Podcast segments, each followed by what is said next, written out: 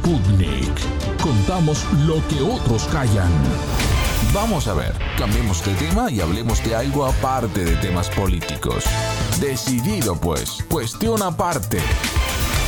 Nuestro colaborador colombiano, Cristian Galindo, está gozando de sus vacaciones en medio de sus familiares y amigos, a quienes no ha visto durante varios años por estar en Moscú, donde hizo la carrera de maestría. Aún así, no se olvide de que es periodista por eso ha grabado y nos hizo llegar una crónica que esperamos sea de su interés y agrado. Así pues, nos trasladamos a Bogotá. A todos nuestros oyentes de Radio Sputnik, desde la ciudad de Bogotá, Hoy les vengo a presentar un sitio que es un sitio de reflexión, es un sitio sobre todo de memorias y es un sitio de diálogo, de diálogo a la paz. Estamos directamente desde la Casa de la Cultura en la ciudad de Bogotá, en donde ex miembros de la guerrilla de las FARC que hicieron parte del proceso de paz acá han montado muchos sueños como lo que es un sueño de un simple cafecito, a lo que es una cerveza o incluso textiles maravillosos de lo que es Confecciones La Montaña, donde Martín Batalla ya nos estuvo explicando una vez.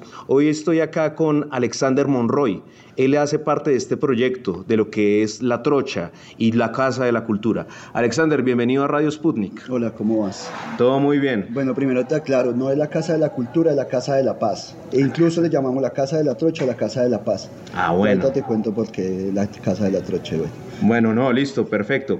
Pero bueno, Alexander, un sitio, primero, maravilloso, apenas uno entra. Le sirven a uno un café que es producido por gente que participó precisamente en las filas de las FARC y que se integraron al proceso de paz. Y tienen una cerveza que, bueno, de lo que he probado me ha gustado bastante. Vale la pena sentarse y probar un poco de más. ¿Cómo nace todo esto?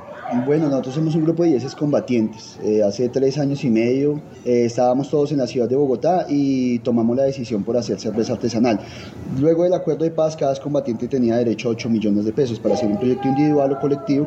La decisión nuestra siempre fue por un proyecto colectivo. En ese momento pensábamos hacer jabones, pensábamos hacer cualquier cosa, pero colectivamente. Conocemos unos muchachos que se llaman los hermanos Gelo del municipio de Guate. Ellos hacen cerveza y de manera generosa nos dicen que nos van a enseñar a hacer pola. Nos montamos en este camino y ahí inicia todo el proceso de la trocha. ¿sí? Te cuento esto porque pues la Casa de la Paz tiene toda esta historia. ¿no? Nos enfrentamos con pandemia, nos enfrentamos con mil dificultades, pero además pues también el apoyo generoso de la sociedad civil que ha sido fundamental para que este proyecto crezca tanto. ¿sí? El nombre incluso se con el Laboratorio de Paz de la Universidad Nacional, las pruebas técnicas de cada cerveza ha sido con apoyo de maestros cerveceros, la etiqueta fue con muchachos profesionales que nos dan todo su saber también de manera gratuita. digamos que así empieza y empieza y empieza a crecer este proyecto de la trocha.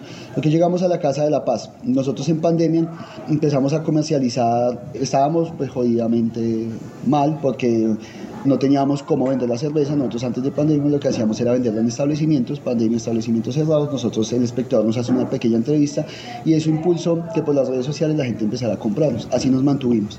Dejábamos la cerveza por allá en la casa de unos amigos y se nos empezaron a perder una que otra botella. Y con la camarada que hemos liderado como el proyecto dijimos necesitamos una bodega y una oficina para administrar los domicilios, no era más.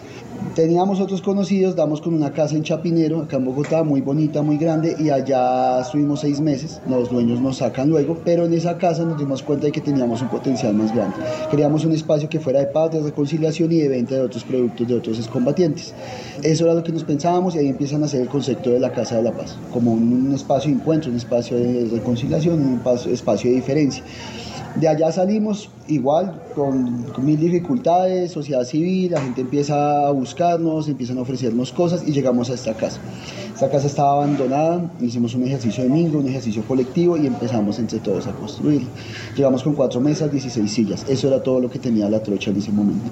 Y llegar acá y ver tanto apoyo y tanta solidaridad y ver cómo esto y esto y esto empezó a crecer. Entonces intervenía, los murales, ¿sí?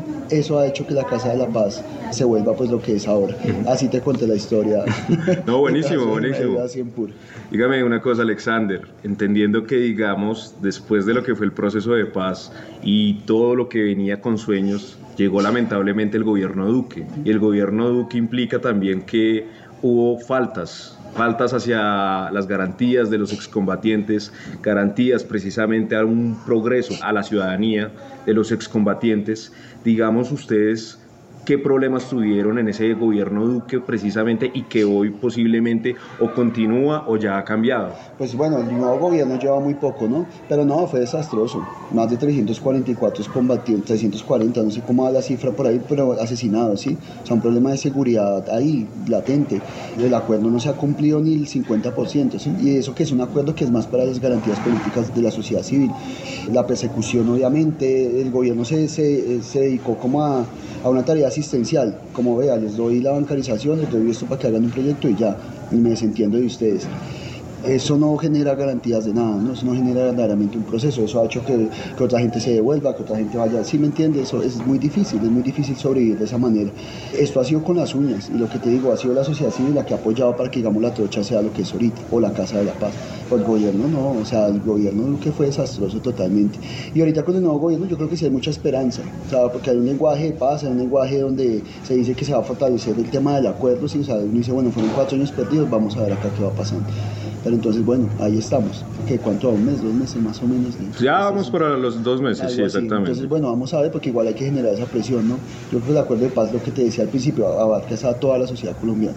Un acuerdo democrático ya, ni siquiera revolucionario, o sea, lo leería así. Y todo ese análisis, lo interesante es que ustedes lo explican directamente desde acá, desde la casa, ¿no? Claro, claro, claro. O sea, con sí, las no charlas. estamos hablando en ambiguo ni nada y además como diciendo y haciendo, ¿no? Como los hechos, esto es factible, esto se ve, si esto se construyó con nosotros y nosotros lo hicimos así. Y desde eso decimos, vean, nosotros estamos comprometidos con esta vuelta. Nos matan, nos persiguen, toda la vaina y aquí estamos. Y aquí estamos, Está la palabra empeñada y la cumplimos. No, y sobre todo eso, o sea, por lo menos lo interesante es, ustedes lo están aplicando, no solo lo están predicando, sino aplicando. Y al mismo tiempo la gente viene directamente, llega y escucha otra versión de la historia, no la historia que muestran los canales oficiales. Y además de eso, la gente no solo escucha, se toma una cervecita. No, y nosotros creemos que se habla, está bien, y es de la diferencia, ¿sí? Yo creo que Colombia no merece estar más en guerra. ¿sí? Yo cuando entré a FARC tenía 18 años, y uno ve casi 20 años después peladitos de 18 años peleando por las mismas reivindicaciones por las que yo entré, sin entender muchas cosas, pero saliendo a las calles a perder los ojos o a dar su vida en todo el marco del estallido, ¿sí? Eso ya no está bien, ¿sí? Sí, Y si claro. esto sigue así 20 años, vamos a ver otras generaciones igual dándose la pena. Ya Colombia yo pienso que merece salir de ahí. Nosotros tenemos claro, dejamos las armas, pero las ideas siguen intactas, ¿sí? No somos ni resignados ni arrepentidos, al contrario, muy orgullosos de todo lo que fuimos, pero y también de esto, esto es identidad, esto forma también ahí, ahí seguimos como en la lucha, ¿no? Estamos en ese, en ese proceso y, trabajo. y creemos en la diferencia, acá la gente puede sentarse y no sé pensar como nosotros y eso está bien, pero no hay necesidad de matarse por pensar distinto. Exactamente. La idea es siempre un diálogo. Claro, El claro. diálogo es la mejor construcción social que Y puede como dices existir. tú, con una polita de por medio, Sí, hecha no, por claro. firmantes de la paz. Alexander, dígame por favor, para nuestros oyentes, ¿cómo pueden encontrar información precisamente de este lugar y de los productos que ustedes están produciendo? Pues la manera más fácil es redes sociales, ¿no? Arroba la trocha cerveza. En Instagram es como lo que más nos movemos. eh, también estamos en Twitter y estamos en Facebook. La Casa de la Paz no tiene redes porque, como te decía, la Casa de la Paz es hija de la trocha. ¿sí? En la Casa de la Paz pues ya están los camaradas de Manifiesta, están los camaradas de la montaña, eh, donde está el camarada Martín. Hay un proyecto de víctimas del conflicto liderado por Vigelina Chará que se llama La Unión del Costurero y ya hay otros proyectos dentro de la casa. Al fondo hay un laboratorio de ideas que lo hacen unas compañeras civiles que están acá en la casa y bueno, ya hay muy metidas. En tercer piso hay un laboratorio gráfico también de otro compañero que intervino acá con algunos murales y que se han venido quedando en la casa.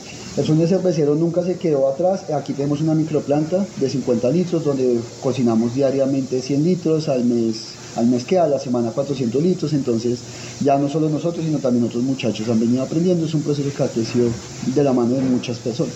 Entonces la fecha cerveza ahí nos encuentra toda la Bueno. información de las actividades, de nuestra cerveza, de otros productos.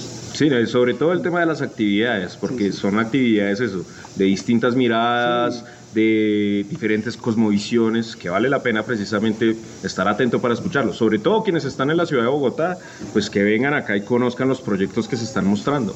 Claro, sí, Bueno, Alexander, muchísimas gracias por estar en nuestro espacio acá en, en Radio Sputnik y a nuestros oyentes, ya saben, vayan directamente a las páginas, a las redes sociales y vean todo lo que es el proyecto de la Trocha y el proyecto de la Casa de, de la Paz. Pero Alexander, gracias. Gracias.